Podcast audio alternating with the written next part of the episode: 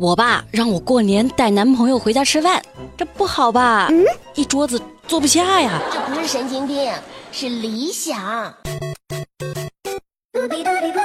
我是锤锤，智慧热榜第一名。老人捡到手机之后索要两千块钱的好处费。七月二十三号，贵州贵阳有一个初中女孩报警说她手机丢了，原来是被一个老大爷捡到了。老大爷表示愿意把这个手机还给小女孩，但是条件是你得给我两千块钱的好处费。哼，你大爷真的是你大爷！然后纠缠老半天没辙，警察来了嘛，大爷也知道自己是理亏哦，又改口说：“那你给我买包好烟吧。”这小女孩说：“叔叔。”我身上只有三十块钱，都给你，可以吗？大爷就说了，三十块钱能干嘛呀？嘿，你别说是三十块钱呐，你就是有三千块钱也不能给啊！这大爷对警察说：“这就是你们教育出来的好青年。”纠缠了半个多小时之后，老人最终无偿的归还了手机。没准这个老人心里还嘀咕着呢：“早知道我就不还了，不还不还你就等着被谴责吧！”真是的。智慧热榜第二名，保价两万的快递损坏了，顺丰只赔二百五。北京的钟先生通过顺丰邮寄了一台价值九十八万块钱的医疗设备到南宁去，他特意选择两万块钱的保价，保价费是一百块钱。可对方签收的时候发现包装破损了呀，外壳也变形了，如果拿去修需要一万多块钱。那钟先生不是买了保价吗？应该好解决呀。可是，当钟先生提供了设备的发票，还有那个维修的单据之后，顺丰方面表示说可以赔，但是只能赔二百五。这不是那客户保价的意义何在呀？就白让你赚那个钱？和你合作真是太愉快了啊！有网友说，这样的事儿算不算骗保啊？请问顺丰是二百五吗？真是选错了快递，遇上这种事儿确实很糟心。就我前两天不是买了个防晒霜嘛，明明写的是敏感肌专用。可我刚涂上，脸上就火辣辣的疼。后来找客服退货，他说不能退货呢，亲，除非你去三甲医院开个证明，证明是我们的产品导致您过敏。你开玩笑呢吧？这么热的天，你让我去医院，我还没到医院呢，我就被热岔气了，好不好？啊，所以维权还挺难的，就希望钟先生的这件事儿能够妥善解决。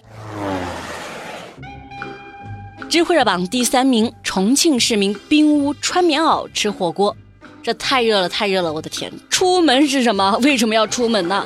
我就说嘛，今年的夏天来得晚也来得猛。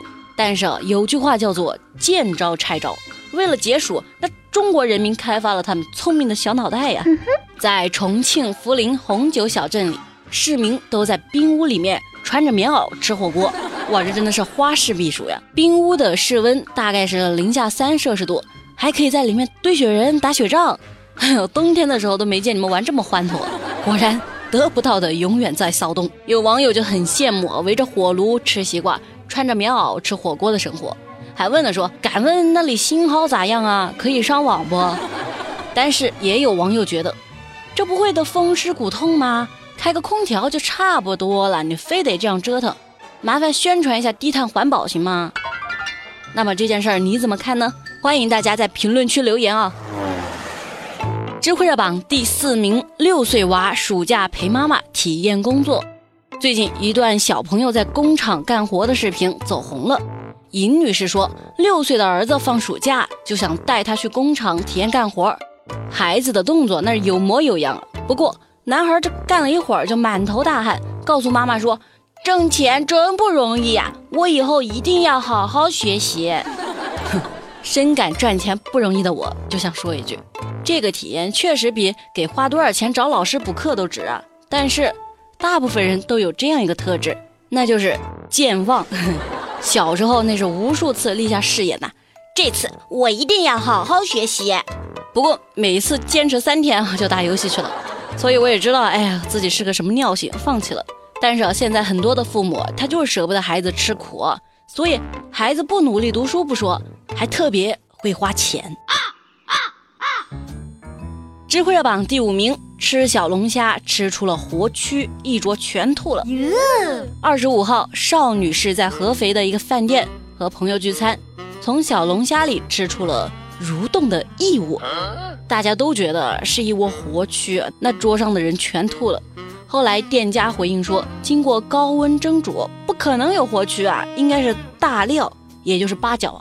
有网友说，这东西我一般要求店家吃下去，他愿意吃我就当没事儿。也有人说，只要你不追究，他肯定愿意吃。这东西要是一坐实，你光工商局罚的都够喝一壶了。现在呢，食材也送去检查了，到时候咱们等结果吧，看到底是啥。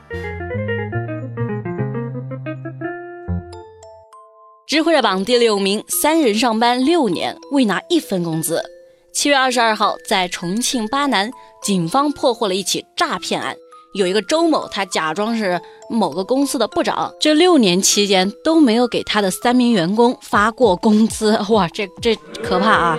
还通过什么让员工缴纳制度罚款了、分房增值税等手段，骗取了员工七十多万块钱。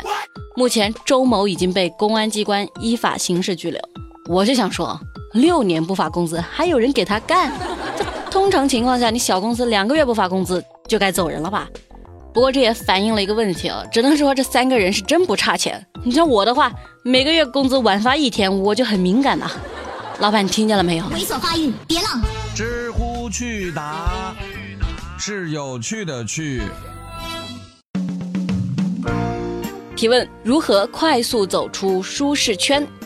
走出舒适圈，第一步，走出空调房。